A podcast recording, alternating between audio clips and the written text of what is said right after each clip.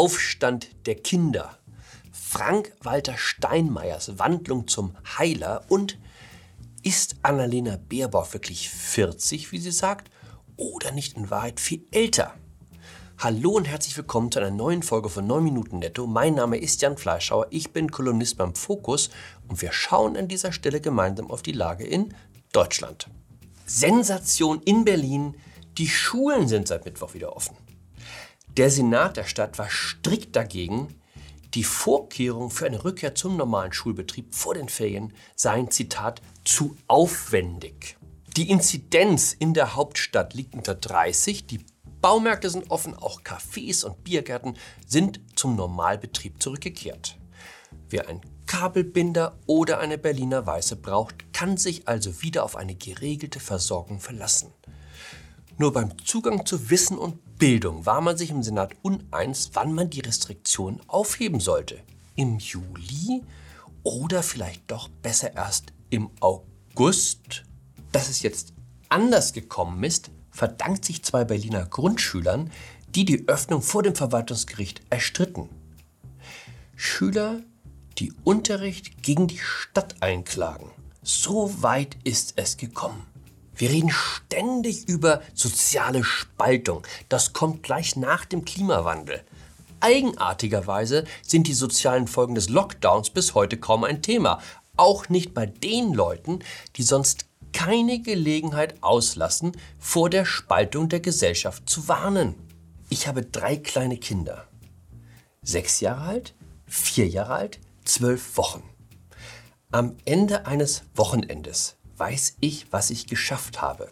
Mein großer Vorteil, ich habe einen Garten. Notfalls lasse ich die Großmutter vorbeikommen oder heure eine Nanny an. Stellen Sie sich vor, Sie sind alleinerziehend oder leben zu fünft in einem Hochhaus auf 60 Quadratmetern.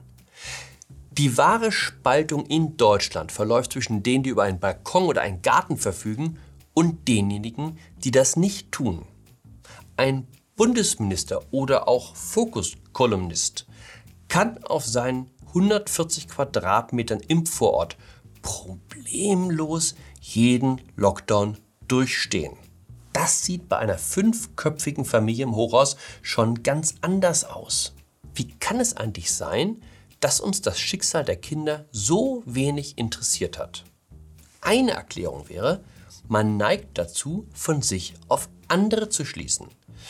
Wenn Sie als Politiker aus einem Akademikerhaushalt stammen, wo man von früh an gelernt hat, sich diszipliniert zu verhalten, dann sagen Sie sich, Gott ja, dann lesen wir halt abends ein Buch mehr vor. Viele Leute können sich einfach nicht vorstellen, wie es in Familien aussieht, wo die Eltern schon Mühe haben, morgens aus dem Bett zu finden, um den Kindern ein Frühstück zu machen.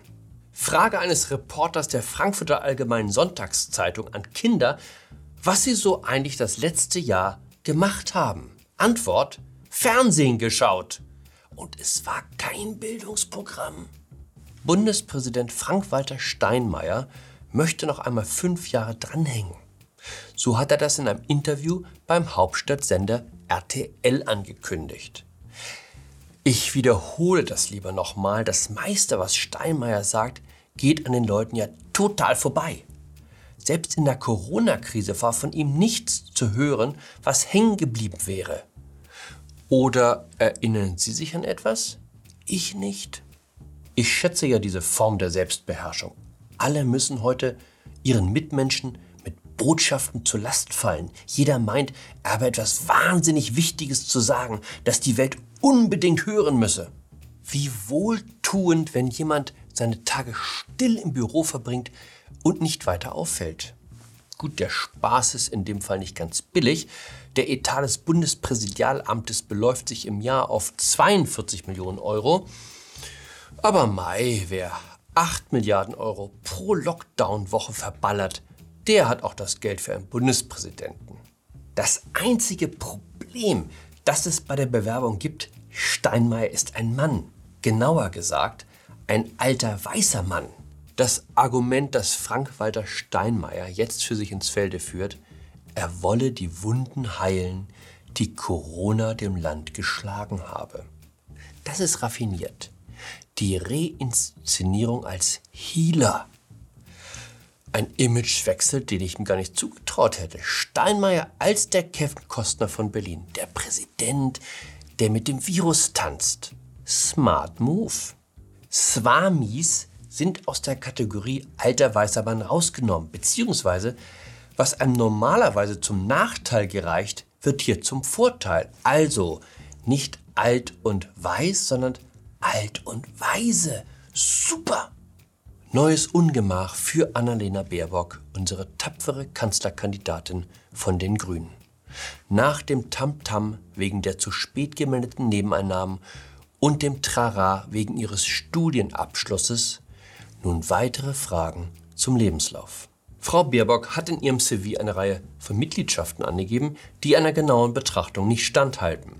Das ist die bereinigte oder wie es die Grüne Partei nennt, präzisierte Version. Herausgefallen ist unter anderem eine Mitgliedschaft beim UNHCR, also dem Flüchtlingshilfswerk der Vereinten Nationen. UNHCR klingt natürlich besser als Solarverein Potsdam. Leider ist das aber kein Verein, bei dem man Mitglied werden kann, so wie bei Greenpeace. Wäre es anders, wäre ich auch dabei. Mitglied beim UNHCR. Von dort ist es zu einem Blauhelm-Einsatz nicht mehr weit. Auch bei der Angabe, wonach sie von 2005 bis 2008 Büroleiterin einer grünen Abgeordneten in Brüssel war, wurde ein wenig sagen wir, nachgeschärft. Frau Baerbock war 2005 nur für die Webseite zuständig. Das mit der Büroleiterin kam später. Auch der Tätigkeitsort Brüssel entfiel bei der Bereinigung übers Wochenende. Licht der Hoffnung in der Finsternis. Der mediale Fanblock steht.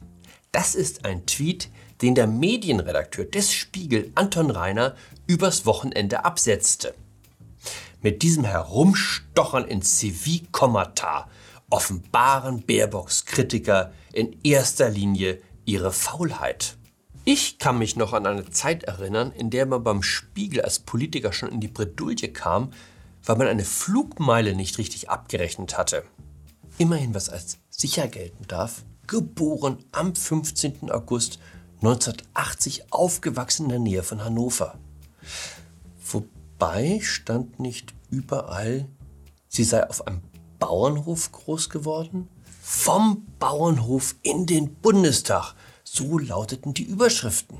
Selbst der Bauernhof scheint eine Nummer kleiner gewesen zu sein. Eher Bauernhaus in einem Vorort als Bullabü.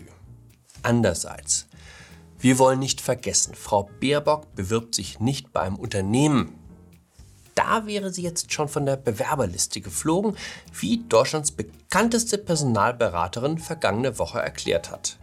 Es geht ja nur um das Amt des Bundeskanzlers. Bei einer Kerze ist nicht das Wachs wichtig, sondern das Licht, heißt es im kleinen Prinzen, dem Lieblingsbuch aller Grünen. In dem Sinne, bleiben Sie verständnisvoll, bleiben Sie ehrlich, Bleiben Sie mir gewogen, Ihr Jan Fleischhauer.